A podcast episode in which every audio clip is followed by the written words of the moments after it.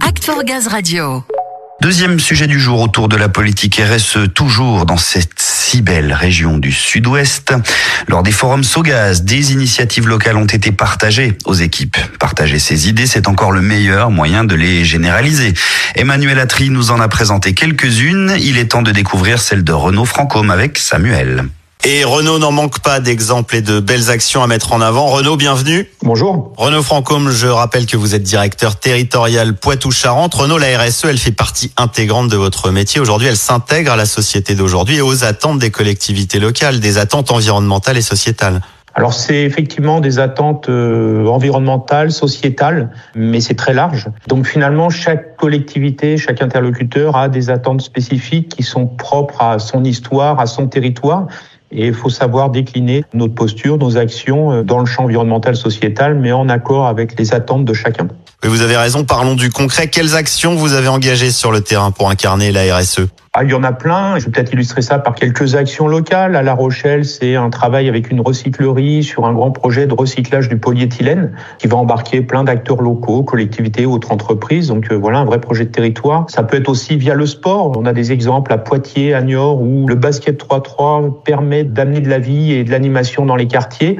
Voilà, on est sur un autre champ du sociétal et ça permet de participer à la vie publique et à la vie des collectivités. Ça peut être aussi des sujets plus techniques. Nous développons des techniques d'enrubanage alors derrière ce mot, c'est finalement la protection des canalisations par un, textile qui permet d'éviter des remblais en sable qui assurent normalement cette protection mécanique. Et donc, ça permet d'avoir des chantiers beaucoup moins impactants euh, sur l'environnement. Voilà, c'est quelques exemples concrets, euh, très divers de ce qu'on peut embarquer au travers de l'RSE en fonction des attentes de chacun. Oui, vous l'avez dit, il s'agit de quelques exemples. Il y en a plein d'autres. J'ai entendu parler aussi d'un partenariat avec la matière. Oui, la matière, oui, c'est une recyclerie avec laquelle on travaille sur La Rochelle pour recycler du polyéthylène. Il y a un autre exemple aussi qui est assez singulier, qu'on a développé à Niort avec une structure locale pour intégrer euh, tout ce qui concerne le, handicap et l'accessibilité sur les chantiers euh, en cœur urbain. Ça permet euh, d'avoir plus de liens avec les habitants, beaucoup moins d'impact, de travailler aussi la sécurité. Puis ça ouvre un champ beaucoup plus large puisque nous accompagnons cette structure à se développer c'est une structure qui va embaucher des personnes en situation de handicap. Donc euh, il y a aussi une action sociétale de développement autour du handicap euh, portée par GRDF. Et vous avez remporté un prix d'ailleurs l'an dernier pour cette démarche innovante en faveur des personnes en situation de handicap. C'est cela même, ouais. Euh, c'est une reconnaissance de l'entreprise sur l'innovation qu'on a menée euh, en concertation avec la collectivité et puis tous les services de GRDF. Et puis c'est surtout un coup de projecteur qui permet d'aller plus loin et de mobiliser plus largement l'entreprise sur ce sujet et de faire euh, une forme de fierté territoriale de ce que GRDF sait faire. En fait, cette politique RSE, c'est surtout porter et véhiculer des valeurs qui sont ancrées au sein de GRDF et que vous partagez à tous.